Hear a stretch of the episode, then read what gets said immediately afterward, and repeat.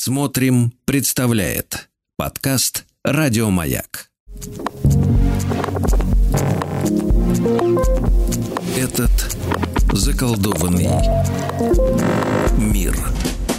Дорогие мои, здравствуйте, с вами Артем Новиченков, Владислав Тимкин, и это наш спецпроект в рамках «Пойми себя, если сможешь», посвященный э, средневековью, повседневности э, и вообще всему, что с этим связано. И сегодня у нас гости, как, собственно, всегда будет, надеюсь, в рамках этого проекта.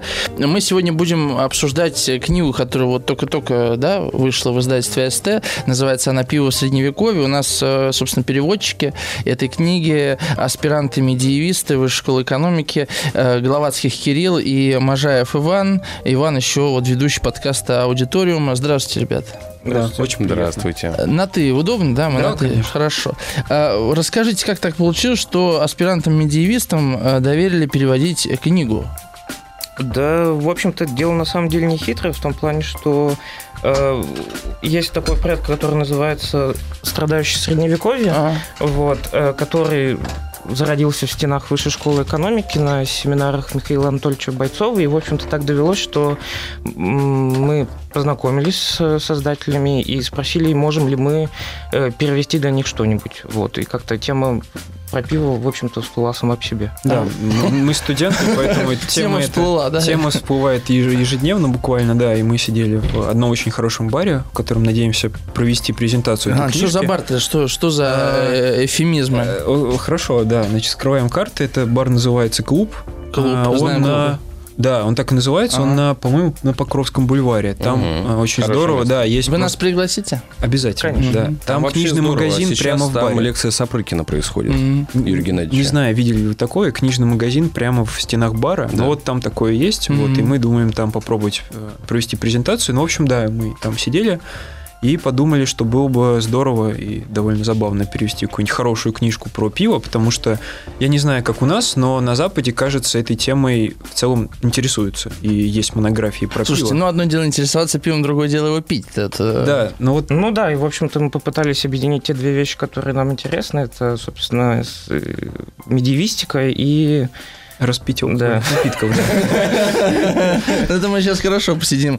Я для наших радиослушателей напомню, что э, вы можете задавать вопросы Кириллу, Ивану и вообще не только про пиво, естественно, вообще, наверное, про культуру и быт э, средневековой повседневности. И сегодня мы, конечно, разыграем книгу от издательства СТ «Пиво в средневековье» Ричарда Унгера.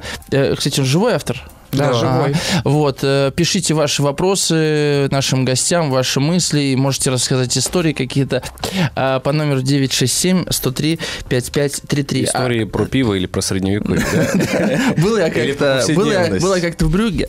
Захожу я вчера, значит, в магазин, беру свою бутылочку пива, положено, да, и такое происходит. Ну, вот примерно такие истории мы тоже ждем. Козлы, кажется. А я бы только хотел добавить, что и Иван, и Кирилл э, своим профилем имеют не историю питья, да? Нет. А есть такой профиль?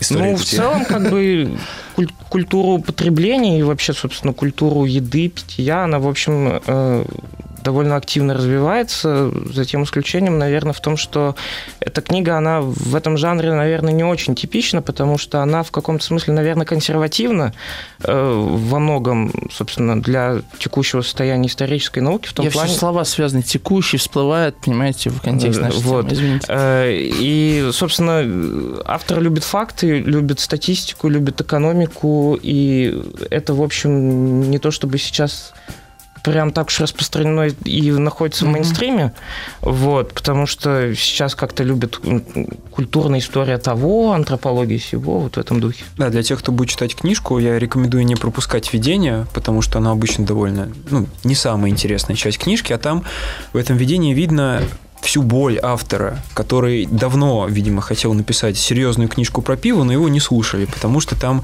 несколько абзацев посвящено тому, что над историей пива, ну, в целом, никто никогда не воспринимал всерьез эту тему. То есть, ну, пиво это, ну, напиток студентов, э, напиток, связанный со спортом, а вот написать серьезную, с такой здоровской экономической базой книжку про какой-то продукт, который скреплял целые века, потому что ведь, я думаю, здесь всех сидящие согласятся с тем, что пиво, оно здорово ассоциируется с средневековьем. Вот эти Ну вот да, таверны, монастырями. да, да, да, да, таверны, вот эти вот бородатые мужики, монахи. Женщины еще. И женщины, и монахи, Бородатые? конечно.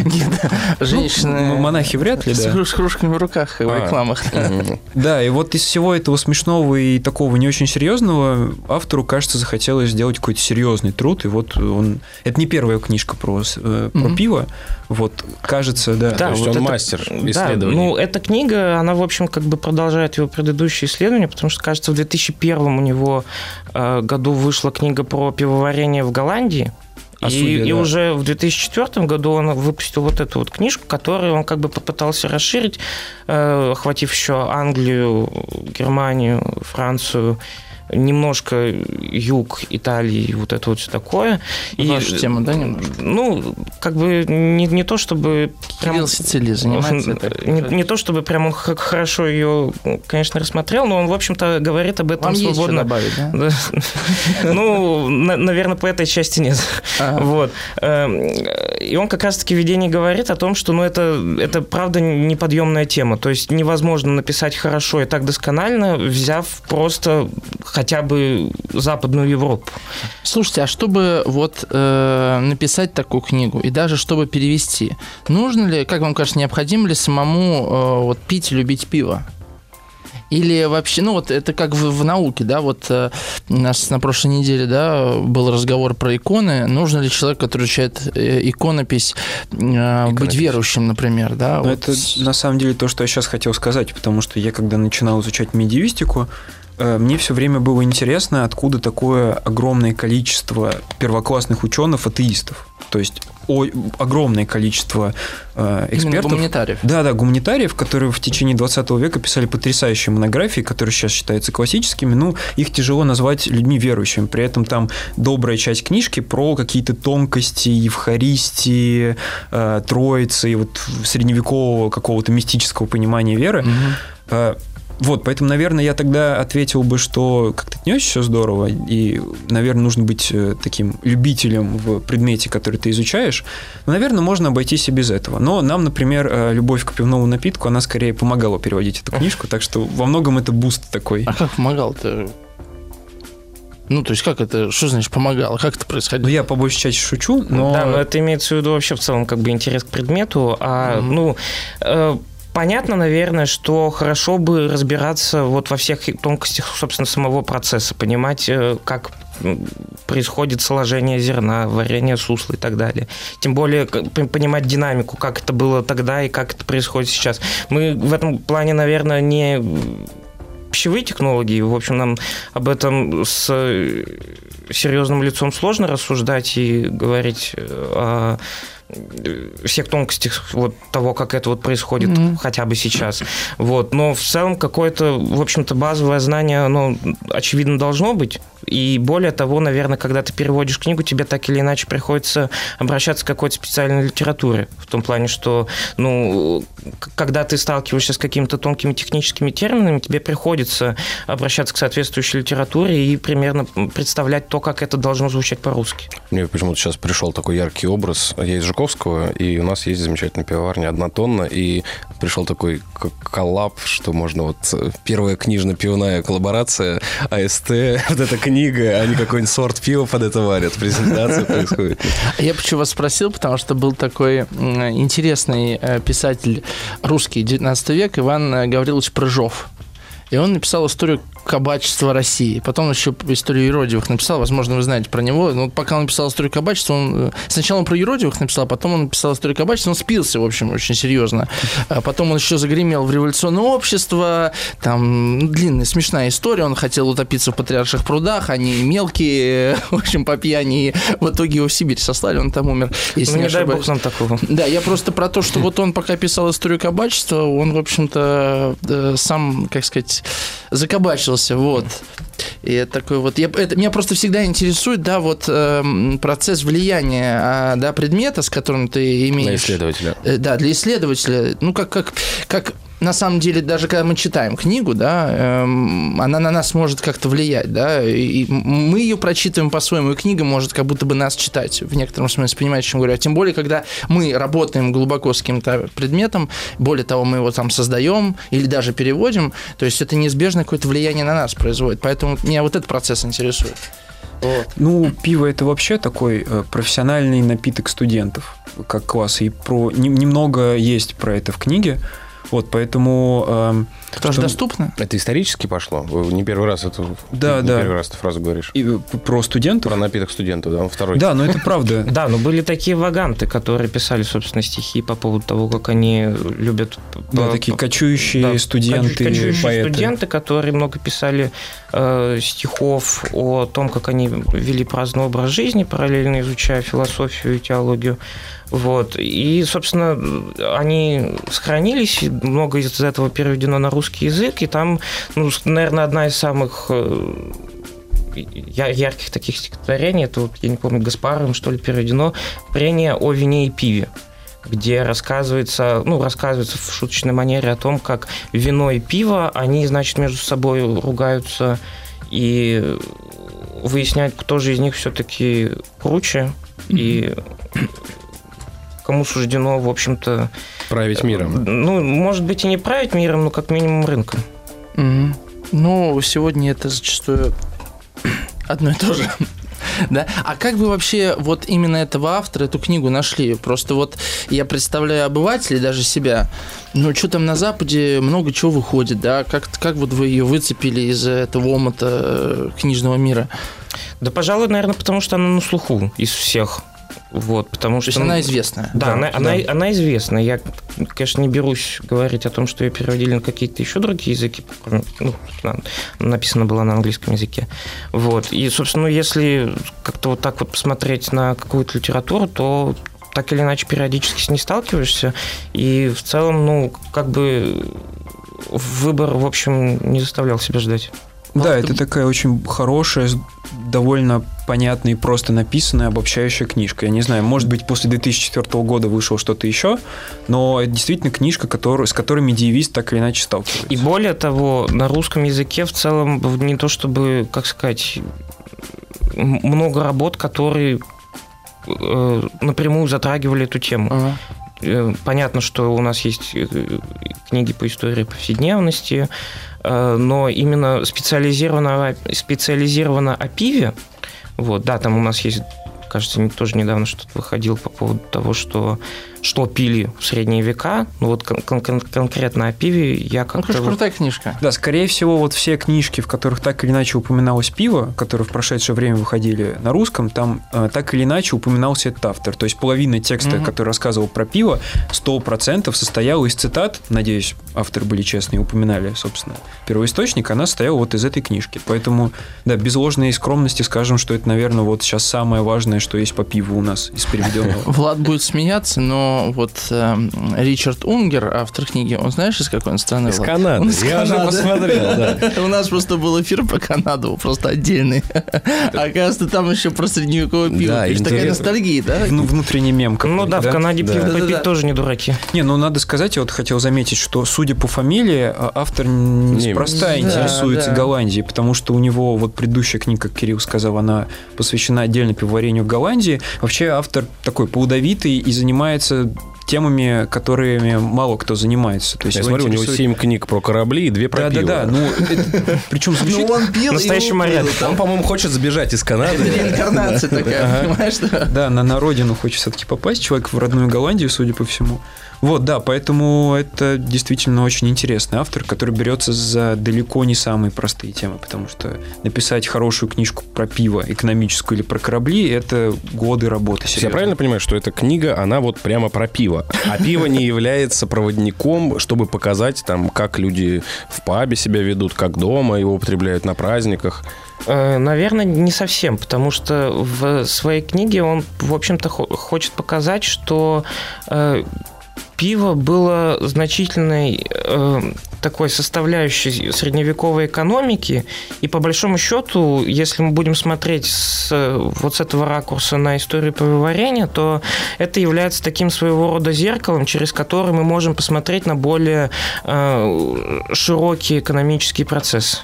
Да, мы долго думали вот с Кириллом, потому что книжка вышла, ну, не такая, чтобы сказать, прям веселая. То есть, когда да, ты открываешь не книжку... исключительно про хихоньки и хахоньки. Да, когда ты открываешь книжку про пиво, ты ожидаешь вот набор каких-нибудь интересных историй про монахов, которые там, значит, ну, как были в монастыре. В серии да, да, да, да, да. да. Пишут. Они, в принципе, а она, она, безусловно, интересная, но она серьезная. И мы как-то вот с Кириллом обсуждали и с другими переводчиками, наверное, тут важно заметить, что мы не вдвоем перевели эту книжку. Вот есть еще два наших хороших друга, которые тоже сейчас Можете учатся. их озвучить? Да, Борис Корнеев и э, Павел Караваев, который тоже сейчас продолжает, мы все учимся в разных, но аспирантурах, и, надеюсь, как-то станем хорошими учеными. Вот, мы все вместе это дело переводили. Вот, просто мы бы здесь не поместились шестером в студии, поэтому мы сегодня отвечаем за остальных. стульчики принесли еще. Да. Ну да, они бы кивали просто. Вот, э, да, и, в общем, почему книжка, поч- почему так мало веселых историй, так мало шуток каких-то, вот, вот забав э, в стиле, как люди напивались, про студентов тех же. Это мельком там проскакивает, но по большей части книжка вот про то, как транспортировали, в каких количествах, какие налоги взимались, как выглядела пивоварня, какие люди работали. Ну, в общем, вот такие темы. И ответ на самом деле довольно простой, потому что пиво в средние века, ну, это практически вода. Это настолько базовый предмет рациона, что, например, те же моряки, они пиво, э, э, они пили пиво постоянно, потому что, э, в общем-то, из пива они получали какой-то набор калорий, потому что Мгм. пиво просто не портится. То есть пиво это, ну вот И вода не всегда, да, была чистая? да, это, наверное, очень популярный факт, что огромное количество жизней в средние века удалось спасти благодаря тому, что люди целыми деревнями и городами начинали во время, во время эпидемии пить пиво, потому что кипячение воды, в общем-то, приостанавливает болезни, а пить из реки, э, в которую, не знаю, полчаса назад упала какая-нибудь чумная лошадь, наверное, не лучше хорошая, не лучшая идея. Ну, я, я бы добавил, наверное, про то, что как бы кипячение воды-то тоже в целом, они, наверное, могли ос- осуществлять, но просто тут дело, наверное, скорее именно больше, по большей части в калориях. Вот, потому что это все-таки тот напиток, который в быту, э, когда, в общем, нет такого доступа там к всяким излишествам, очень становится полезен. И вот когда Ваня упоминал по поводу моряков, вот мы сегодня буквально какие-то моменты просматривали, нас очень позабавило, что в день на них было рассчитано примерно 5-7 литров пива на моряка. Ага, ну, Вот. это нормально. Учитывая длительность рейсов, они нормально свое пиво брали. Слушайте, а пиво то же самое было, что и сейчас? Ну, в смысле, вот, это вот просто то же самое пиво мы пьем, или это совсем другой напиток? Ну, как, наверное, понять нам не дано, вот, но... Ну, есть технологии, Есть же то есть, рецепты, да, да, мы можем... повторяют ли их кто-то или Э, варят по Или мы традиционному? другое пиво хоть пьем? Повторяют, ну, сейчас я до этого дойду. Э, Если так посмотреть, то процесс пивоварения, он, в общем, в своих э, основных этапах не то чтобы очень сильно изменился. Другой нюанс здесь состоит в том, что каждый из этих этапов в разные эпохи выглядел по-разному. Ну, скажем, э, если сейчас мы, вот, мы получаем э, солод и после этого из него варим сусло, то, например, в какой-нибудь Месопотамии из этого же солода сначала делали хлеб, его припекали, который назывался бапир, вот, и потом уже его добавляли в воду, из этого уже делали сусло. Э, Относительно средних веков, то там на протяжении всего вот этого долгого промежутка времени э, менялись разные технологии. То есть э, сначала э, речь шла Мы о об том, этом что поговорим после новостей, о том, как именно в средние века варили пиво. 967-103-5533. Этот заколдованный мир. Да, этот и тот. Э, И, и- и мы И, вот- те- и тот, и этот. Да, мы про что не книжку- то, что то это. Что то не это, да. Ну, что это не Харм, то. что не знает, да, не теперь стихотворение. А, у нас, напомню, в гостях э, Гловацких Кирилл, э, Иван Можаев, аспиранты медиевисты Высшей школы экономики и переводчики книги Пиво в средневековье от издательства СТ мы еще не разыгрываем. 967-103-5533. Можете ее выиграть, задав на- нам, себе бытию или нашим гостям. Да, вопрос. О пиве и вообще про средние века. Я хотел бы вот э, как-то потихонечку... Мы вот остановились разговор... на средневековом э, рецепте пива. Да-да-да. Э, Держим его в уме пока, да? да? мы сейчас... Угу. И хотелось бы вот это все по поводу книги немножко в сторону отходить, да. Мне просто вот такой вопрос. Вы сейчас скажете про, это, про эти рецепты. А зачем ее читать-то, это про пиво? Книгу? Что ее читать-то? Сколько стоит книга? Вот, ну, где-то на сайте она будет 676 мне да. предлагает на лабиринте. Да, я могу пиво купить просто, и, может, пойму гораздо больше. Ну, это так, я в шутку говорю, зачем ее читать? Вот. Как вам кажется? Да, Кирилл, вот. расскажите потом еще про рецепт, не забудьте, это действительно важно, может, кто-то услышит. Ну, во-первых, покупать книжки – это хорошо. Почему? Ну, Их вы можно можете... воровать? Их Нет, брать в библиотеке? Воровать Выигрывать. книжки это вообще замечательно. Выигрывать. Если вам удастся своровать какую-нибудь хорошую книжку, ну вы молодцы, вы не зря А живете, вы это когда-нибудь жизнь. у вас удавалось? Да, в баре. Вот- Своровали книжку? Да, это, кстати, мое единственное воровство за всю жизнь. Мне до сих пор неловко, но я, я наверное, не буду называть, что за бар, но там Расскажите, стояла... что за Что за книжка? книжка была? А, да, мы, мы пили весь вечер, и там стоял замечательный двухтомник Лермонтова, хотя я не любитель как Синий? бы... Ну, такой, да, да, синий. э, У меня есть на даче второй экземпляр, если что, я могу вам бесплатно. Не, я все два взял там, А. вот, так что да, все хорошо получилось. А, Да. Кирилл, а вы когда-нибудь воровали книги? Да как не припомню. Но мы исправим это скоро. Влад, ты воровал книги? Да. Расскажи. М, Я не помню, что это было, но это тоже, тоже было в ресторане. Да. Потому что где-то несколько лет назад пошла мода советскими книжками делать интерьер. И иногда попадаются совершенно невероятные Мгм. книги, Я которые школьный- долго ищешь, там где-то на Алиби пытаешься найти, а вот она лежит. Только это надо вырезать ее с дырочки снять, знаешь, там иногда их накалывают, как в баре По-разному. Black Swan. По-разному делают. А я два раза в школьной библиотеке я две книжки. Фу ты, ну ты. Было дело. Понятно, чуть весь Достоевского. Достоевского и что-то зарубежная литература 20 века. Так, да, э, книжки покупать хорошо, сказали вы. Да, и воровать тоже в целом неплохо. Так. Нас скоро У нас, прикроют. у нас, да, Гости у маяка. нас рубрика «Вредные советы», да. Ага. Так, а еще почему? Ну, это вообще про книги, а конкретно про это.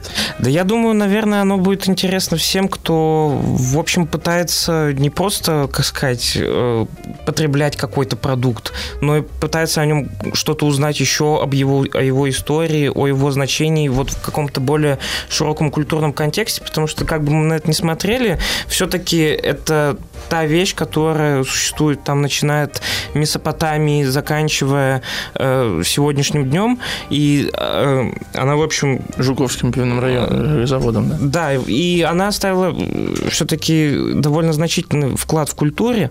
Вот. И я думаю, это интересно всем, кто, в общем, как бы хочет эм, потреблять немного осмысленнее. А вам Да, кажется, это... кажется- Сам Давайте честно, ребят, Сам ну честно. Нет, ну, я Артём, правда Хочу хочу... вопрос, зачем читать? Можно не читать? да? Вопрос, можно не читать? Ну, безусловно, можно, но вот я хотел добавить к тому, что Кирилл сказал, это звучит все действительно так, как, не знаю, наставление школьного учителя. Вот, лучше, конечно, разбираться, больше знать. Но это правда так работает. Когда ты делаешь что-то, имея какую-то более широкую картинку в голове, это, это делается лучше. А Работает на что? Ну, на восприятие. Ну, то есть, грубо говоря, мне кажется, вот удачный пример э, про тех, кто путешествует куда-то. Вот ты Так. собрался в какой-нибудь город, в Пизу Да, какую-нибудь ага. итальянскую, ты можешь туда поехать, ничего про это не изучая совершенно. Получишь удовольствие, скорее всего, 100%. Так. Но если ты перед этим хотя бы чуть-чуть что-то прочитал про этот город, даже хотя бы пресловутую Википедию, то твое нахождение в этом городе даст тебе гораздо больше удовольствия. Это правда так работает. Это звучит нудно, но на деле это так. То же самое с тем же пивом. Когда ты э, прочитал здоровскую книжку, хотя бы просмотрел про пиво, и в целом понимаешь, как пиво там из Германии попало в другие страны. А там картинки есть в книжке? да. Есть. Вот, кстати, богу. про одну картинку Это- мы даже очень смешную можем упомянуть потом. Да, кстати, как раз-таки развивая мысль Вани, есть такая замечательная книга «В поисках Константинополя». Это, Отличная книжка. э, да, э, книга Сергея Иванова, вот, э, Все который... согласились, то, что даже если он не Сергей, у нас будет Сергей, не Да. Кирилл. Вот. э, Нет, ну, ну просто это, он у нас преподавал, был бы неловко. Вот. Э, Книга о том, э, какие в современном Констан... Кон... Стамбуле э, остались древности от Константинополя. И мне кажется, это довольно звучит интересно, когда ты э, приезжаешь в какой-то город, ну, в частности, в Стамбул, и ты пытаешься посмотреть на него немного под другим углом, который, в общем, э, уходит из взгляда обывателя. С городами понятно, да, хотя есть другая крайность, я могу с этим гидом пройти и ничего не заметить, да, ну оставим. Но с пивом-то я пью пиво. Ну, знаю я, что варили так-то, везли Артем, оттуда. вот представляешь, ты студент. Знакомишься Ну, я с уже не девушкой. студент. Ты не студент. Это мне понятно зачем. Это я знаю. Это Зовешь можно и- пиво и попить, а да, да, И ты, и ты говоришь, слушай, книжку читал. Не, не надо не так. Представляешь? Не надо про А, не книжку. надо про книжку, просто. Слушай, а, а, ты знаешь, это... Слушай, у тебя имя Фл- такое Алина, немецкое, и пиво немецкое пьешь. А знаешь, да, да, это я понимаю. Да, Ну, ну. Кстати, это очень удачно вы сейчас про немецкое пиво, потому что, и, по-моему, этот вопрос уже звучал до этого, если не ошибаюсь, про э, то, э, насколько похоже современное пиво Да-да-да. на средневековое.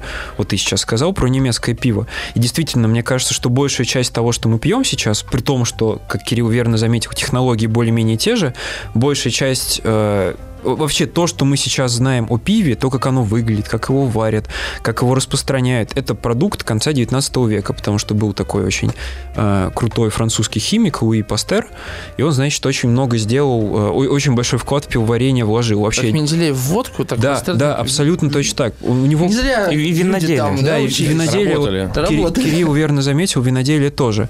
Потому что э, вот это вот пресловутое мюнхенское пиво, пилснеры и так далее, это все произведение 19 века. Я пил с ней Пилснер. Мгм. Ну, да. Да, пилснер это такое вот пиво химически лабораторно выведенное в 19 веке. Мы его сейчас замечательно все пьем. Это, наверное, самое популярное пиво. Средневековое пиво, оно было другое. Оно делалось на глазок все-таки, так или иначе. Потому что... Поэтому а, были мастерские, были мастера, Да, да. да, рецепты да, это передавались. прямо... Да, ну что удивительно, кстати, э, То есть и партия отличалась от партии, правильно? Да, Ага. но это все зависело просто банально от погодных условий, от того, насколько много хмеля ты И в положил. каком настроении и состоянии. Абсолютно. Хозяйка была. Да, и это тоже. И про хозяйку тоже верно, потому что, например, та же средневековая Англия отличалась от других европейских стран тем, что там огромное количество женщин владели серьезными пивоварнями. Причем не просто маленькой кухонкой, где она что-то там для своих домочадцев варила, а большими гильдиями. Это Вот. когда? Это уже ближе к 16 веку, Новому 16 времени уже Ну, это уже, да? да, такое разгар Это нового времени. Это в Англии, как раз отличие Э, Есть замечательная миниатюра, если смотреть в интернете, ее можно найти. Была такая женщина, Элеонора Раминг, э, по-моему, в Лондоне. Она держала то ли паб, то ли таверну, вот, и сохранилась замечательная инкунабула, кажется, вот, где она в таком очень неприглядном виде, с длинным носом, в какой-то нелепой шапке держит две бутылки пива, улыбается, а на ней надет э, костюм в виде пивной бочки. Это фотография ст- старая? Ну, Да. из- изображение. Ага. Фотография, да, Влад? Фотография. Ну, известно Гравюра. в 15 веке Гравюра, придумали 15 век, фотка. Я не понял, какой век. Я думаю, что в начале 20 века вполне себе можно было найти такую Элизабет где-нибудь в захолустье Шеффилда. А что она так разряжена-то была? Ну, это я, конечно, тут не берусь судить, потому что это все-таки как, никак не фигурировало. Это её дело. А? Это её да, дело, это ее дело. Ее тело, ее дело. Рецепт, рецептур давайте. А то мы вас прервали, нехорошо получается. Что А, там с рецептурой? Да, ну, ну вот, ну, в догонку... Просто кто-то записывает, понимаете, Кирилл, это важно. да. Вот, к догонку предыдущему разговору, э, что-то изменится, если вы не прочитаете книгу? Да, наверное, нет. Но просто станет ли кому-то хотя бы части более интересно после этого, в общем, как-то погружаться в какую-то вот пивную культуру, э, которая все-таки вот уже после того, как в, в- России начали массово производиться э, крафтовые сорта пива, э, где, собственно, создалась какая-то вот такая барная культура, то, возможно, для какого-то слоя людей после этого станет интереснее изучать. Вот. А относительно рецептуры, я уже, честно говоря, забыл, на чем мы тогда остановились. Вот. Но, в общем, гл- месопотамской да, Месопотамия. Г- гла- глобально я хотел сказать то, что этапы в целом они выглядят точно такими же, как и тогда, просто э, сами эти этапы, они претер- претерпели ряд изменений. Вот, то есть, опять-таки, возвращаясь к Средневековью, э, на протяжении всего Средневековья э, пиво долгое время варили с грютом. Грют – это смесь трав, в общем, на самом деле не особо понятно, э, что именно туда входило, потому что какого-то определенного рецепта в грудь не сохранилось. Но исследователи, в общем, сходятся во мнении, в том, э, во мнении что основным ингредиентом была восковница обыкновенная. Вот. Понятия не имею, что это. Вот. Но суть в том, что э, это, очевидно, от, очень сильно отличалось по вкусу от того, что мы сейчас с вами пьем, потому что, как правило, сегодняшнее пиво варится с добавлением хмеля, который, вот, собственно, и добавляет ей вот эту вот горчинку.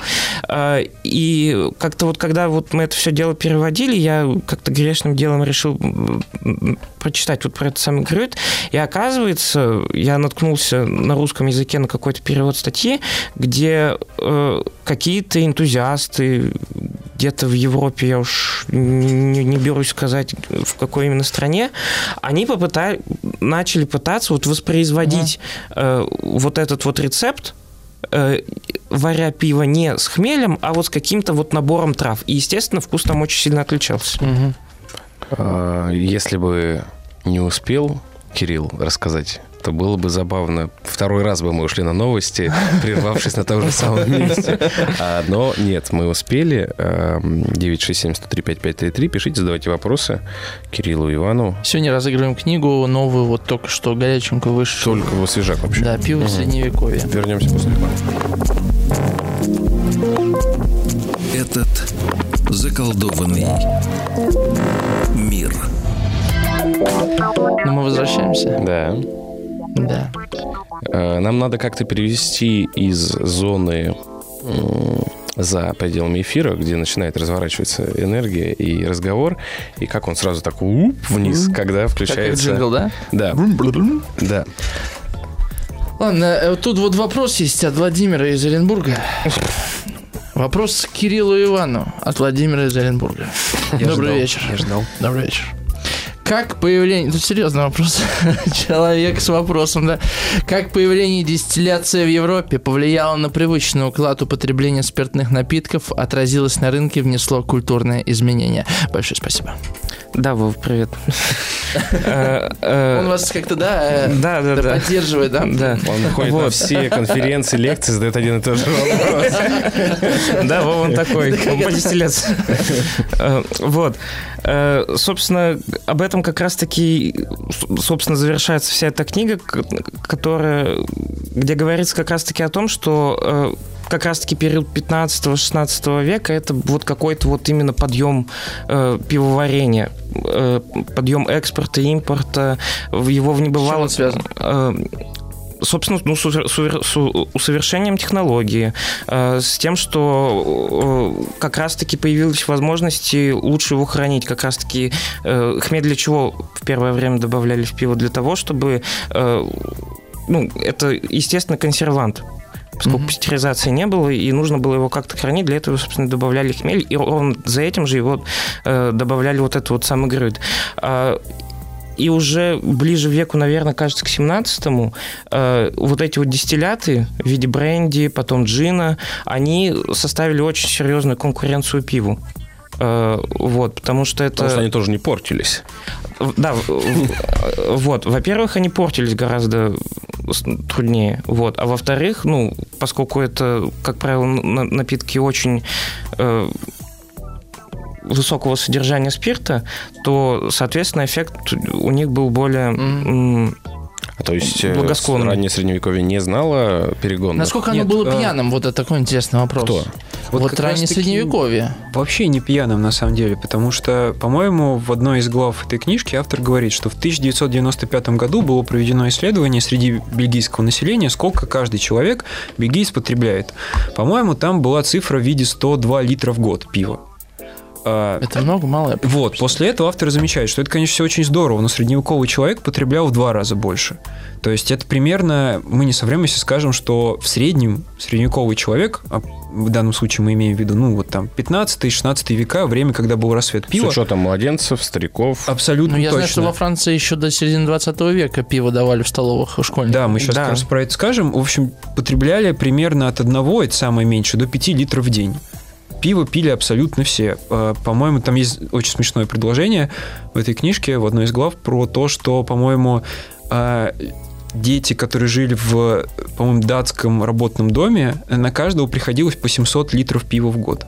700 литров. Вы объясните все-таки. Оно было слабым, оно Ну, было невероятное. было? Как кефир? Ну, оно, ну, не знаю. Это очень сильно зависит от сорта, потому что, э, собственно, сорта в средние, в средние века делились очень просто, очень утилитарно. Есть хорошее пиво, которое э, имеет большое содержание градуса, как правило, э, оно называлось что-нибудь типа двойной L, вот. И было плохое водянистое. Ну, короче, есть раки большие, но по 5, да, и маленькие, вот, так ну, называемый такие. small beer. А. Вот, и относительно, собственно, детей в раб- рабочих домах, очевидно, что речь идет о все-таки таком довольно слабом, очень разведенном пиве, вот, но тем не менее. Вот. И опять-таки, возвращаясь к вопросу о дистиллятах, э, как раз-таки есть замечательная, э, замечательный диптих, я уже не помню, к сожалению, автора. Вильям Говард. Ховард, можете Вот, на, посмотреть. на котором изображено э, две улицы. Одна называется Пивная улица, другая улица Джина. И вот на Пивной улице все замечательно. Там дома строятся, значит, па- спокойно, парни с да? девушками ходят, прилично обнимаются. Вот. А на улице Джина происходит просто с- совершенно абсолютный разврат. Потому что вот как раз-таки уже на закате Средневековья вот эти вот самые дистилляты в виде бренди и джина, они считались такими напитками для бедняков. Ага.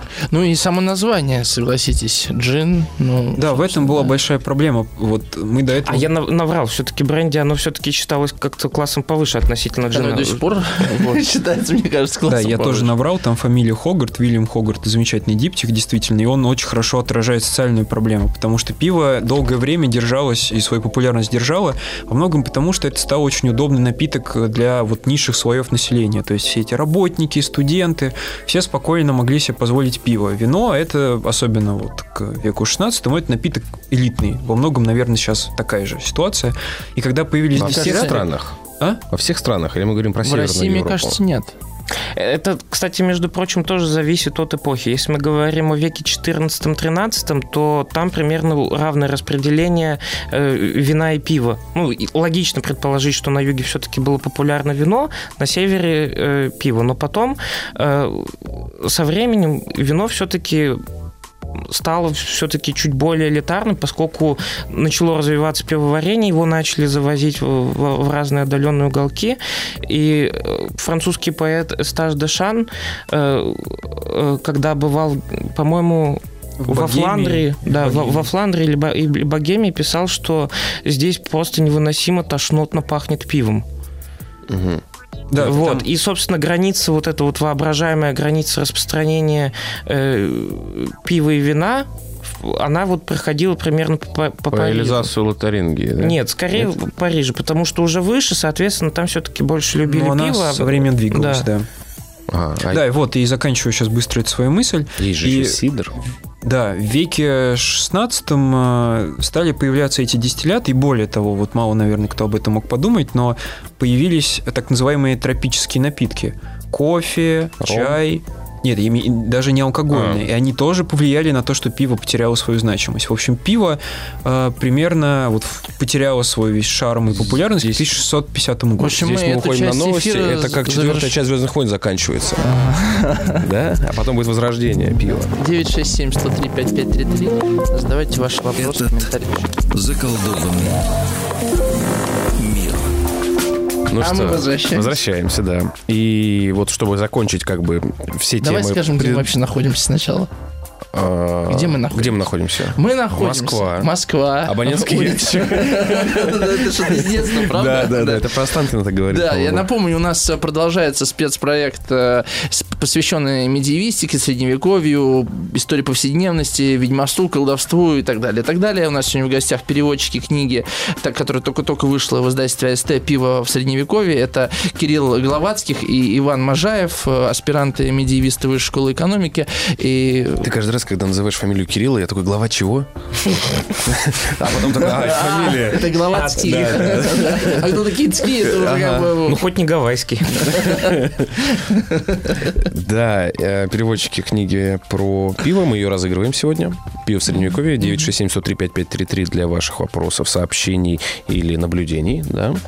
И вот заканчивая тему предыдущего часа, прочитаю комментарий от Ларисы, которая делится, присоединяется к нашему сообществу маленькому сегодня сформировавшемуся, что она своровала книжку в архиве библиотеки, отдала залог 100 рублей.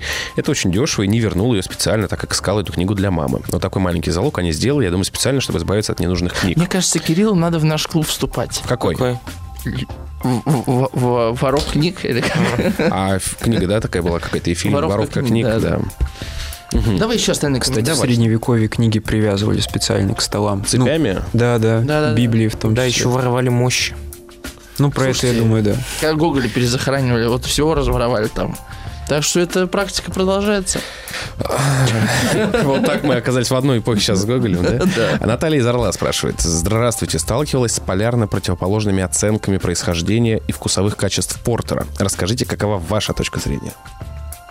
Что два вопроса, да? С одной стороны, а как вам портер, а с другой стороны, разные есть оценки происхождения. Кстати, по-моему, мы про портер еще не говорили. А, Но портер определенный то, что было до нынешнего портера, это такое хорошее, темное пиво, которое, как сказал Кирилл, скорее всего называлось что-то типа double-double или двойное пиво. Вообще, говоря про сорта и названия, надо сделать одну большую оговорку, что все это немножко вилами по воде писано, потому что в разных регионах, в разных городах, в зависимости от разного времени, э, названия могли меняться. То есть какое-то время в Англии эль, э, элем называли как раз охмеленное пиво. То есть было такое дело. Вот. Или, например, в скандинавских стравах- э, странах было примерно то же самое. То, что мы сейчас называем пивом, там называлось элем, и наоборот. И то же самое с сортами. Э, Поэтому Да, здесь надо сделать важную поправку. В чем отличие все-таки эля от пива в средние века? В элем назывался, собственно, любой вот этот вот броженый напиток э, из э, солода, но с добавлением трав. Пиво же это исключительно с хмелем. Это похоже на сбитень. На сбитень. Напиток из солода с добавлением трав. Ну, Мне кажется, сбитень больше не напоминает медовуху. Ну, наверное, да.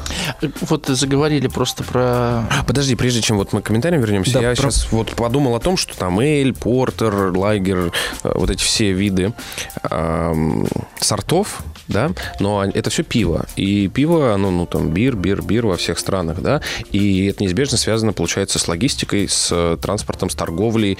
А чье это слово, вот бир, которое мы знаем, да, и в какое время начали унифицироваться, вот что эль это вот это, портер это вот это, дюнкель это вот это.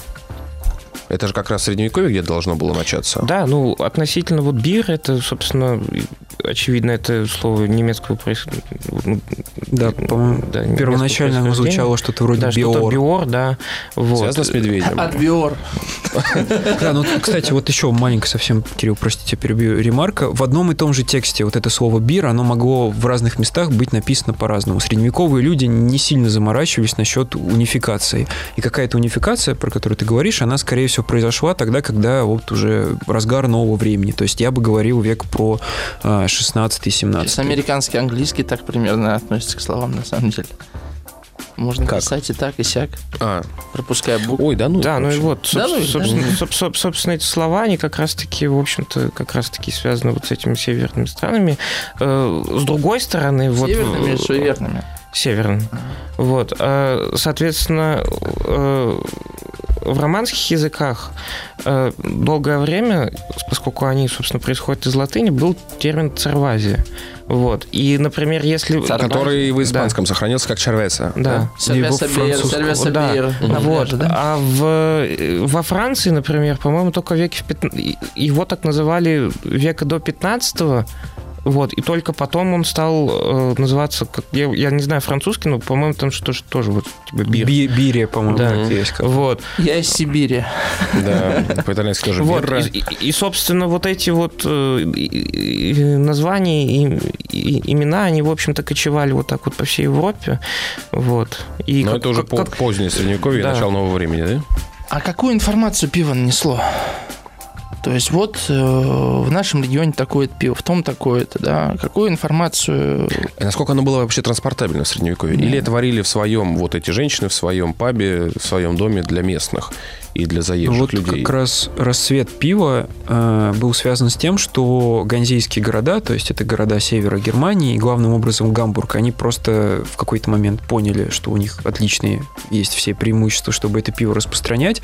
И веки так вот, может, Кирилл меня поправит, по-моему, в 15-м гамбургское пиво, это был просто must-have абсолютно, его пили везде. Ну, по Гамбургу. По Гамбургу. Ну, да, в том числе. То есть, э, по-моему, вот Кирилл мне рассказывал, я забыл этот момент, до 150% экспорта всего города приходилось только на пиво. То есть ну, это... не 150, 40% экспорта от всего города Мгм. в 15 веке в Гамбурге. Да, это я махнул. э, да, это, это приходилось как раз-таки на пиво. Вот. И, собственно, как- когда мы с вами говорили вначале о, собственно, о том, что автор попытался дать некий вот серьезный анализ и посмотреть вот с такой более серьезной стороны на, э, на эту тему, он как раз-таки и имел это в виду. Он хотел показать, что это была значимая часть экономики. И э, помимо того, что э, это очень сильно пополняло казну. И когда мы говорим, например, о Голландии, э, времен ее рассвета тоже, вот веке 15-16, часто говорят о том, что вот они э, Ну, голландцы, скорее, 17 обычно говорят. да, вот. Что э, они торговали тканями. Но помимо этого, уже после, под влиянием э, торговли с Ганзейским союзом, они сумели наладить свое производство, которое и э, вытеснили в каком-то смысле немцев. У меня есть какая-то фантазия, вот когда, ты когда говорил про э, Гамбург и вот это обязательное гамбургское пиво по всему Ган- Ганзейскому союзу, что это такая инверсия а, относительно древних колоний в Древней Греции, что они наверняка там вино возили из метрополии в колонии, и если провести где-то линию между Гамбургом и Афинами, да, то где-то в районе Лимеса защитного римского будет вот эта точка переворота. Пиво, Да, это- вино, Да, колонии, вот, центр. при- Привозили грози цивилизации. Да, вот. это- Но, кстати, э, забавный вот такой факт. э, Как раз-таки в 16 веке начали появляться уже непосредственно трактаты с, э, о том, как варить пиво, что туда добавлять, при какой температуре и так далее. И я, к сожалению, забыл вот это имя автора. Он, он собственно, немец. Он э, написал книгу о том, что э, где он сравнивал пивоварение и философию, заявляя о том, что э, умение варить пиво это такое же э, глубокое знание, как и философия. Мне кажется, пытливый ум везде параллели Везде, да, найдется. да. Ребят, а когда алкоголь стал запретным, когда вот стать пи- пи- пить алкогольные напитки стало плохо? Я думаю, это относится уже скорее более к, вот как раз-таки к раннему новому времени. Вот.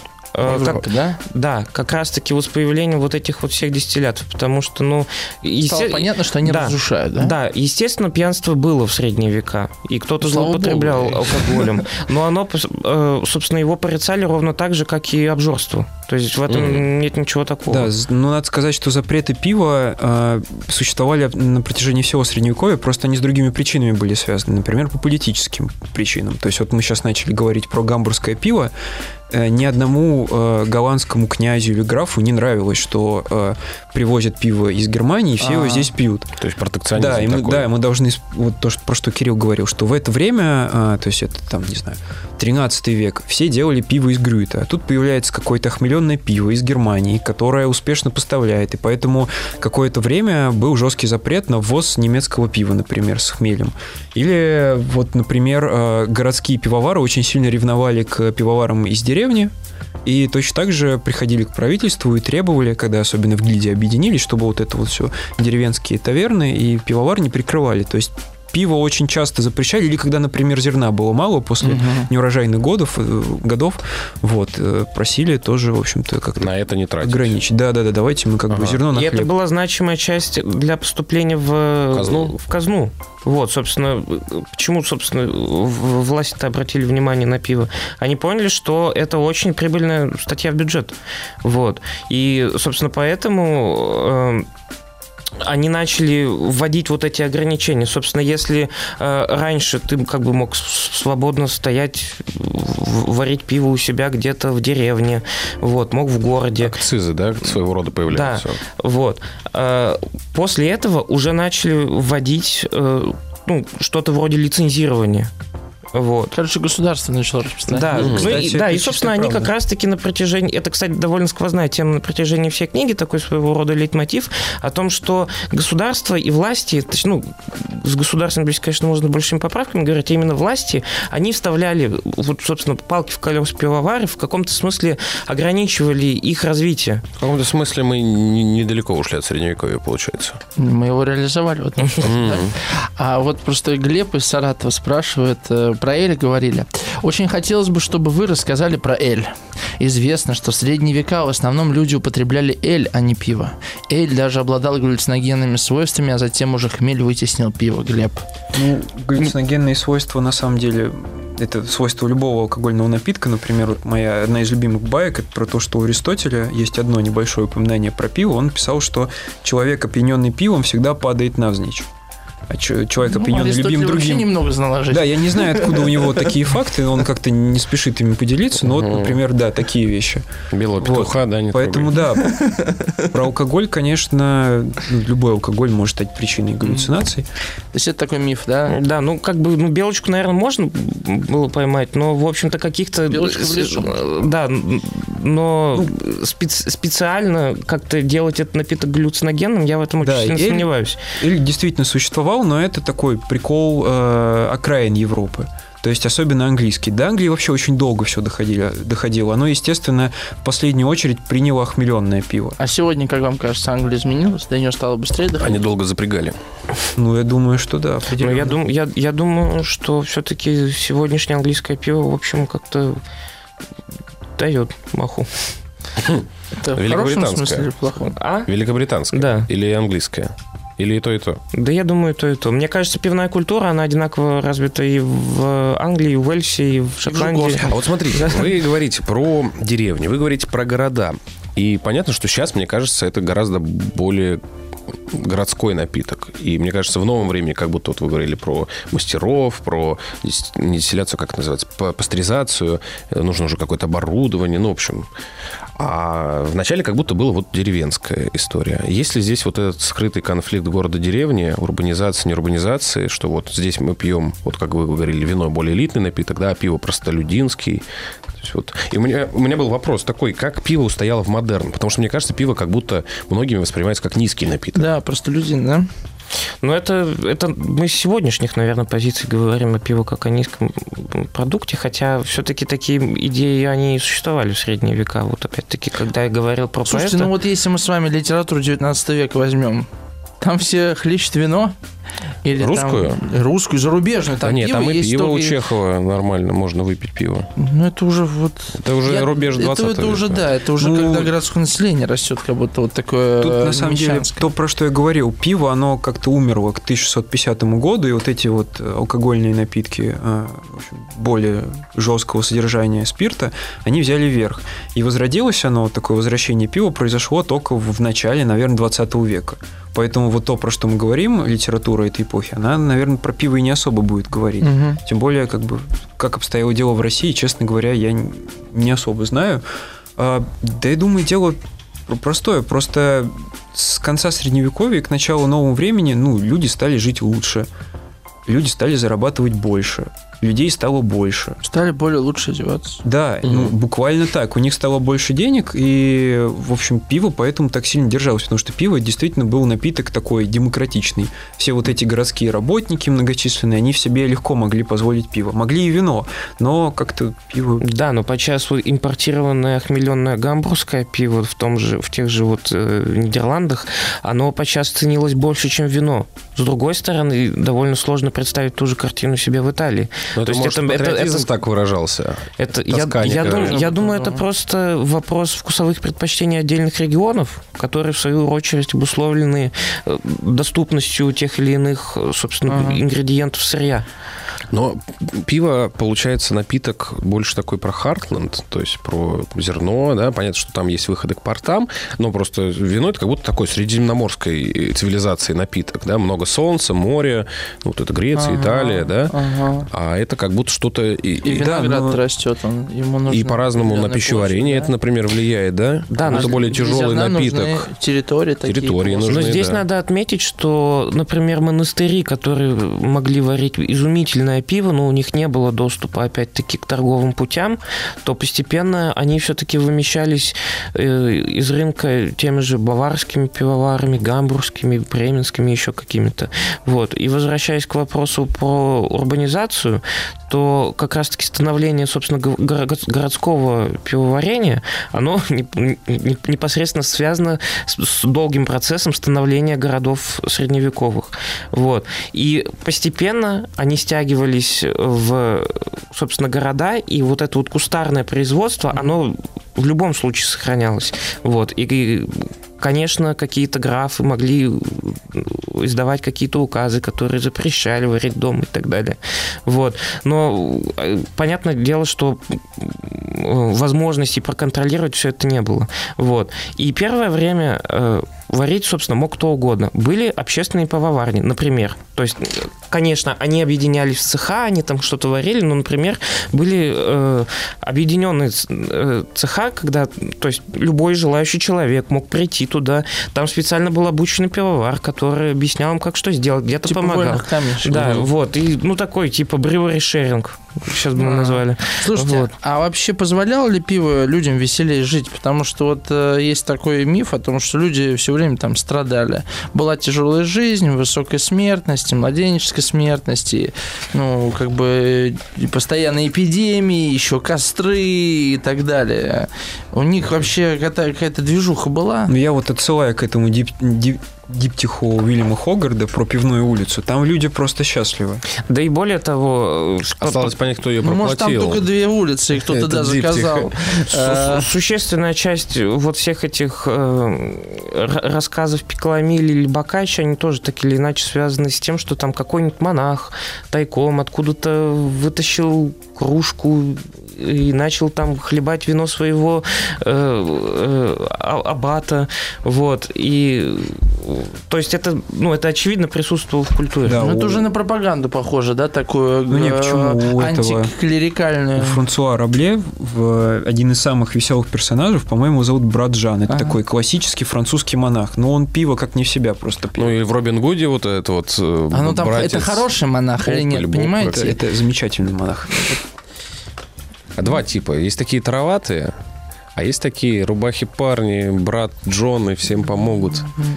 Нет, пиво как минимум помогало выжить, на самом деле. Уж про, про веселье тут можно спорить, кто как настроен э, это оценивать. Но то, про что я говорил, это вещь, которая помогала тем же морякам, например, получить какую-то по- порцию калорий. Тем более И современным горожанам многие, я думаю, с вами согласятся. 967-103-5533, мы уходим на новости. Этот заколдованный мир. Да, мы возвращаемся. Да, да, ну вы понимаете, у нас тут весело за рамками эфира. Ты озвучь, какие гости у нас сегодня. Конечно, у нас сегодня Головацких Кирилл Мгм. и Можаев Иван, аспиранты-медиевисты Высшей школы экономики и переводчики книги э, «Пиво в средневековье», которую мы сегодня разыгрываем. Там еще какой-то подкаст был, по-моему, ты говорил. Ну, я еще в конце решил Хорошо. сказать. Да. Ну, хорошо. Иван вот еще делает подкаст «Аудиториум». Вы там с кем разговариваете? с учеными. С учеными. Вот. Мгм. Полезные контакты для нас. Можно будет иногда, если гость отказался, да? Есть там кто-нибудь, может, у вас? Да, в общем, пиши 967-103-5533. Я думаю, будет честно, если мы почитаем вопросы. Да. Вопрос радиослушателей. Сергей из Германии пишет, к сожалению, пропустил начало. Возможно, вы уже об этом говорили. А знаете, почему пивовары носили кожаные штаны? Остановись тут. Вы знаете почему? Нет, к сожалению. И Сергей вам Да, дает ответ. из Германии. Из В Германии. этих штанах садились на разлитое на скамейке пиво и сидели пару часов. Если за это время штаны не приклеивались, это означало, что пиво плохого качества. Не помню, какое было наказание, но помню жестокое. Я видел рекламу Козела. Наверное, она оттуда же. Это думаю, фантазия. Или миф, или байка. Как вы думаете, могло быть такое в реальности? Ну, немножко звучит как пост паблика топ-5 неожиданных фактов, что-нибудь такое. Но я думаю, что вполне. Вполне. По крайней мере, наш автор такое не упоминал. А вопрос, запомнили. как можно сварить пиво, которое не будет липнуть?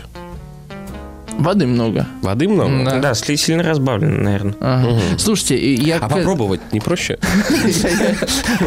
Пару бутылочек. Да не, просто глотнул, говоришь, мне не нравится. А, Мне просто интересно для меня вопрос, а пользовались ли э, пивовары э, какими-то магическими э, заклинаниями, какими-то наговорами во время приготовления пива. Ну, знаете, подобно тому, подобно тому, как кузнецы пропивали какую-то песню, она занимала ровно столько времени, сколько нужно там э, ковать или э, э, на- накаливать железо. Есть что-то такое? Очень любили обращаться за помощью к святым, между, про- между прочим. Например, есть замечательное свидетельство о том, уж не помню, где это житие было написано, но это житие святого Торлока, ну, соответственно, где-то в Скандинавии. То ли на Ры- Торлок. Торлок. Торлок. Вот. И там, э, значит, рассказывается о том, что э, в честь приезда епископа хотели, э, значит, приготовить пиво, но оно не бродило.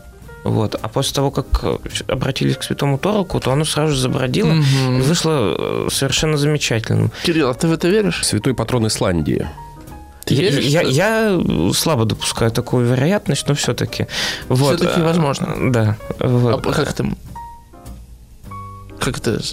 Как ты? Ну, я, я- я думаю, здесь э, лишним будет распуска- пускаться в рассуждение о том, насколько достоверны все-таки свидетельства средневековых житий, потому что они писались очень много, очень часто, и порой э, им не следует А доверять хотелось бы, в- чтобы это было правдой? Я думаю, это было бы замечательно, потому что есть еще другой святой, который стал покровителем пива во Франции, кажется, если не ошибаюсь.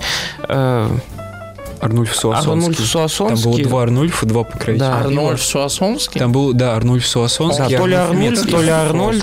Вот, Суассонский, который, собственно, э, Спорим, с, он пом- с помощью своего посоха сумел приготовить пиво и, э, собственно, таким Да, образом... я, я не думаю, что пивовары обращались к каким-то практикам, скорее вокруг э, пивоварни и пивоваров какая-то вот такая мистическая атмосфера бродила, потому что, естественно, если, э, ну, я, по-моему, там было в книжке упомянуто пару сюжетов про некую женщину-пивовара, которая, значит, славилась своим мастерством, но вот в какой-то момент она сварила невероятно плохое пиво, там что-то у нее не, не было пены у пива или еще что-то, и все, все восприняли как, э, значит, недобрый знак. Или наоборот. Знамение.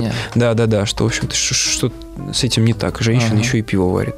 Вот. Да, потому что, да, как я упоминал, в Англии к этому проще относились, чем на континентальной Европе. Или, наоборот, э, был случай, по-моему, в каком-то немецком городе, который сгорел после пожара, но пивовар не осталось. Значит, что? Значит, делали все правильно, все как надо, будем пить это пиво дальше. Богоугодно. Да, богу угодно. Покровительство. Ну, да. а не было такого, что вот э, ты варишь пиво, пиво охмеляет людей, пиво, э, пьяные люди совершают злые поступки, значит, пивовар, ну, подобно тому, как палачи там жили за границами города, был ли какой-то такой ари- э, как-то аура вот э, связи с демонами у этих пивоваров? Просто я предполагаю. Был, ли- был ли алкоголь потусторонен Да, для был средневекового общества? Ага. Нет, как раз-таки мы э, отчасти об этом говорили. Только крепкий, да? это- И то уже потом, то есть уже в Да, раннее уже. новое время, Мгм. потому что э, пиво, вино и вот такие вот то, что сейчас мы называем слабоалкогольными напитками, они были очень сильно интегрированы Мгм. в... То есть это уже конструкт Да. э, такой Да, государственный, скорее Удивительным всего. да? образом в средние века вопрос алкоголем был за рамками, ну вот, серьезных каких-то этических Мгм. рассуждений. Ясно. Да, я, я напоминаю, он- пьянство, оно осуждалось ровно настолько же, насколько Ну, и это как обжорство. греховность человека, да, Да. а не, э, не алкоголь как... э, А суд как-то принимал во внимание алкогольное опьянение в средние века? Ну, к сожалению, я здесь не берусь судить, потому что в, собственно, в этой книге, которой мы занимались, э, он все-таки старается обходить вот эти Ага. вот, э, Тогда по-другому задам вопрос. А насколько вообще алкоголь маркировался как нечто иное? Вот у нас всё, вот это можно пить, а вот это нельзя пить, если ты собираешься, например, за руль садиться, да? А там было ли различие, что вот детям это, а беременным женщинам то же самое, а вот мужчинам можно? Ну, совсем легкое, мне кажется, различие. Вот, например, про тот же Эль. А, Когда охмеленное пиво стало абсолютным мейнстримом даже в Англии, вот это уже к концу Средневековья, Элем, а, Эль стал напитком, как писали многие источники, авторы, детей, стариков, женщин, вот, вот примерно как-то так. Более того, как шупуэр в да, Китае, да? да, я вот сейчас Да, вспомнил, на- напиток больных стариков. Да, там была такая сет. Я вот Потому что он лечит или потому что... Вот, они... вот, вот у меня про это как раз мысль Добивает. важная, что да, что пиво на самом деле э, долгое время считалось напитком целебным. И многие пивовары в качестве, ну, наверное, это маркетинг такой средневековый, рассказывали про то, что вот это пиво, оно на самом деле помогает от многих болезней. В том числе э, было Гданьск польский, вроде бы далеко. Данцик, да? Ну, можно так, да. Вы поймете, кто имперец из нас, сидящих здесь. Хорошо. Да.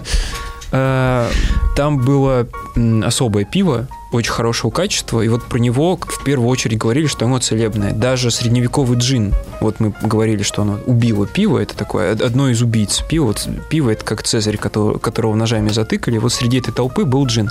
И вот еще в средние века джин, естественно, тоже использовали, но он в основном использовался в медицинских целях. Я... Он, потому что супер крепкий, Да, дистиллированный, на можжевельнике. В- Вот, и э, опять-таки про различия регионов э, уже на юге, вот, это, в общем-то, как-то не было очень сильно распространенным мнением, потому что в веке в одиннадцатом э, ну, ста- становление э, началось этой школы в десятом, Солернская медицинская школа, которая, в общем, славилась своими врачами, вот, и оттуда дошло до нас э, несколько сочинений, один из которых называется «Солернский кодекс здоровья», где прописывалось по поводу того, что какие, э, значит, препараты, ну, наверное, не препараты, а... Чем лечить да, людей? про- про- продукты, э, как они влияют на организм, там прописывалось, что пиво в целом не очень хорошо влияет на человека, потому что и, и голову темнит, и, Солерная да, это Италия? и плоть какая-то становится мягкая, значит, и мочеспускание учащается.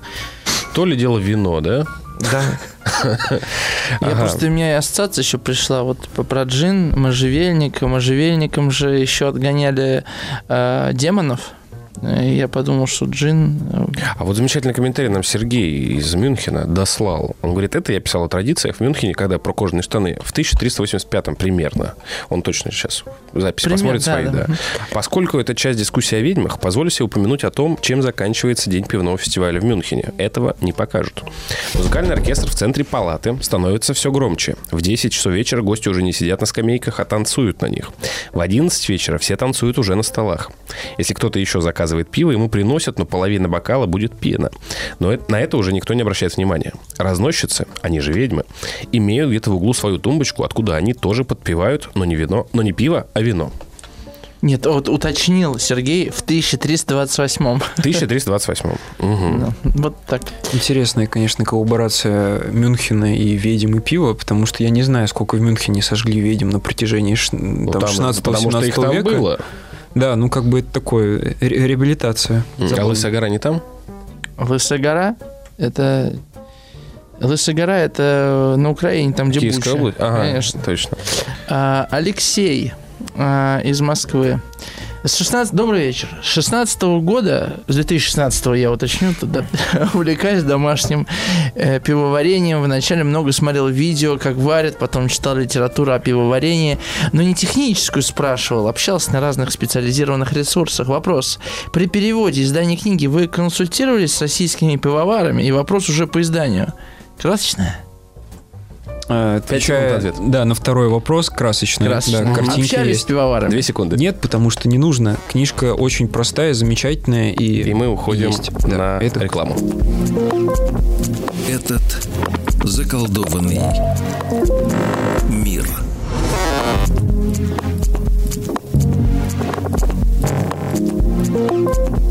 Этот заколдованный мир.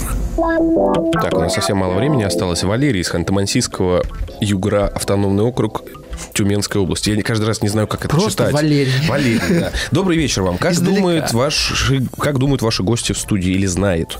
Наверное, первое пиво появилось на Земле случайно. Остались, скажем, какие-то зерна в посуде с водой, забродили, и первый певец в мире, случайно попробовав это, заметил, что что-то поменялось вокруг и в его голове. Появилась энергия, стало весело. Запомнив это, человек стал готовить его. Или есть какая-то история Хохма появления такой, пива? Спасибо, недавно подключился, может, прослушал.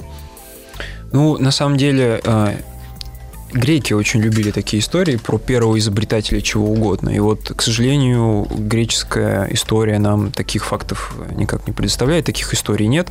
Вот, но, судя по всему, первое пиво действительно делали в Междуречии. Ну, я думаю, что это все Как знают. и все остальное, да? Да, Слушай, ну по-моему, когда выпьешь пиво, тоже начинается на междуречие.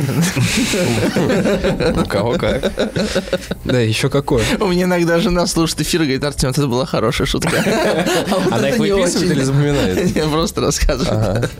А, да, извините. Так, то есть у нас нету конкретных данных. Да. Да, ну, на самом деле, это пиво начали варить примерно тогда же, когда начали собственно, Хранить засе- зерно? Да, засе- когда люди, собственно, начали вести оседлое хозяйство. Вот. Как только они придумали, как делать хлеб, тогда же примерно придумали, как и варить пиво. А у кочевых культур были алкогольные напитки? Вот у меня сейчас неожиданный вопрос. Ну, по, поводу, грибы ели. по поводу Вот, пива-то я, тоже такая по- мысль. По, поводу пива-то, наверное, сомневаюсь. Ну, если там вспомнить какие-то кочевые культуры. Наверное, там- нет, Ну, да. Пиво довольно долго нужно делать все-таки. Да, на вот. одном Ну, месте. я, я- я сколько- думаю, речь больше шла о каких-то вот перебродивших кисломолочных продуктах. Да, наверное, так. Да, сколько да. пива делать? Сколько Ой, долго. примерно делалось? Полгода? Недели? На корабле можно пиво сделать? Пока вы в плавании длинном? Можно, но, видимо, не делали, а брали с собой. Вот я скорее. просто- Ну, подумал. ну, как минимум, производство солода это ну, несколько дней. То есть я имею в виду, типа, примерно 15-20 дней. Вот. Я думаю, что примерно весь процесс занимался, ну, может, месяц. Мгм. Вот. Мгм. Ну Да, оно же еще настояться Вот, а, должно. И надо понимать, что это все-таки было таким довольно сезонным заработком. Ну, в плане сезонной деятельности. Карбуз, потому да? что, да, потому что, как, как- как правило, пиво варили в средние века где-то с октября до конца апреля. Ну, когда Потому- собрали урожай, да? Ну, во-первых, когда собрали урожай, во-вторых, потому что довольно прохладная Ми- ми- температура. меньше, да, по хозяйству? Меньше. Э, Для того, чтобы там сварить хорошее пиво, все-таки нужно иметь довольно прохладный температурный режим. А тем более, если мы говорим вот о, о дрожжах нижнего брожения, как, когда для того, чтобы они, собственно, жили, нужно там, по-моему, 6-8 градусов. Вот. Подпол. Да, соответственно, когда на улице стоит жара, то это становится очень э, затруднительно именно в процессе брожения. Мгм. Ага. Максим из Челябинска спрашивает. Здравствуйте. Вопросы гостям. С какого времени пиво появилось в России? Как уживалось с другими напитками вроде сбитни или кваса? Это не к вам вопрос, я так понимаю, да? К сожалению, да, мне, наверное, хотелось бы что-нибудь на это ответить, но я автор нашей книги, и как-то вот у меня даже своих знаний не хватает. Он не особо далеко в Восточную Европу уходит, он про Польшу много пишет, действительно, но дальше останавливается. Мгм. Ну, я, я, наверное, могу предположить, что картина оставалась примерно такой же, как ну, в той же Польше и в той же Балтике, потому что это все-таки регионы очень сильно связаны. И, э, И как, наверное, в Скандинавии тоже, да? Если вот тем- из варяг в да, И, например, в Польше вот э, медовуха, она считалась таким как бы королевским напитком. Просто в силу того, что там э, развито, собственно, производство меда. Мгм. Вот. И примерно та же картина наблюдается, собственно, и вот на территории, собственно, племен э, Славян. славя- славян и уже в процессе становления. И второй вопрос от Максима. В Европе средневековой по объемам выпуска лидировали частные хозяйства или монастыри по объему выпуска пива? Монастыри, мне кажется, лидировали на первом этапе. Вот, Это какие века? а, это, это века 9 8 то есть это вот эпоха каролингов, как раз когда монастыри как-то вошли Да, в свой вес. Да, первый как раз... До, до 10-11 века. Первые упоминания вообще про хмель, который как-то в садах выращивали, про пиво, которое варили, вот в Европе, это как раз монастырская история. А потом, а, когда хмель стали активно добавлять в пиво, поняли, что это очень крутая штука, то есть это начиная с века 13 до расцвета пива в веке 16, это вот как раз такие частные торговые какие-то сначала просто предприниматели, а потом целые гильдии. Мгм. Вот. И здесь все-таки по-хорошему бы сделать поправку, что подразумевается под частными предприятиями, потому что это име- имеется в виду какое-то домашнее хозяйство или же те гильдии, которые образовались впоследствии в городах. Потому что... Мы- я не знаю. э, вот. Я тоже. Кирилл, мы не знаем. Извините, мы не знаем. Здесь коротко просто скажу, деление простое было. Если ты делаешь пиво в деревне, скорее всего, ты делаешь максимум на свою деревню. Ага. Это действительно частный, вот большой какой-нибудь дом, там какая-нибудь женщина такая большая, которая варит пиво, вот, и все довольны. А если ты в городе, то ты, наверное, продаешь его куда-нибудь далеко, то есть ты такой торгуюсь предпринимателем. Ребят, мы в конце каждого эфира вот в нашем... Как раз вот Сергей из Германии да. пишет из Мюнхена. Почему разносятся ведьмы? Разве нормально женщина в одной руке 10 литровых кружек пива понесет? Это резонное замечание, да, можно сказать. Да, да? И да, мы вот... э, да, и в конце каждого эфира я задаю такой вопрос, нужно ли сжигать ведьм? Вот. Кирилл, нужно ли сжигать ведьм? Нет, я против Вы сжигания кого-либо. А, э, Иван? Конечно же нет, с ними веселее. Веселее. Ну а кто еще шабаш устроит? Это же замечательно, все на прогулку в лес Иван, выходят. я боюсь... Тогда вы... вот у нас минута. Что изменилось в мышлении европейцев, что они вдруг перестали ведьм сжигать? Я понимаю, что это вопрос не на минуту. Но... Ну, я думаю, запасы хвороста закончились все-таки. Да, да. слушайте. И рыжих женщин. Да, извините, я да, цинично Ведь шучу. можно по-разному сжигать. Если вы смотрели во все тяжкие, там вообще другие способы уничтожения. Как вдруг оказалось вытеснено что-то не в женщин, а, не знаю, во что-то другое, в пивные пучи, например? Хорошо, хорошо. Это хорошо. Да, хороший заход от инквизиции до пивного путча. Как раз пиво возродилось, да? У меня душные ответы короткие, наверное, просто проблемы стали другие, потому что это там 17 век, 30-летняя ага. война, и как бы люди так друг друга ага. довольно знатно переубивали, а еще тут женщины. Рождение нации. Да, да, да, да. Ну что, э, спасибо большое. А кому книгу вручаем? Надо быстро решить, ребят. Что на ум приходит? А у нас был вопрос про э, энтузиаста, который, значит, сам варил пиво. А, и при этом Москвы. Все, супер. Все, с вами свяжут наши редакторы. У нас сегодня был в гостях Головацких Кирилл и Можаев Иван, аспиранты медиевисты Высшей школы экономики. Иван еще ведущий подкаста «Аудиториум». С вами был Артем Новиченко, Владислав Тимкин. Спасибо. И мы До свидания. с вами прощаемся. Еще больше подкастов «Маяка» насмотрим.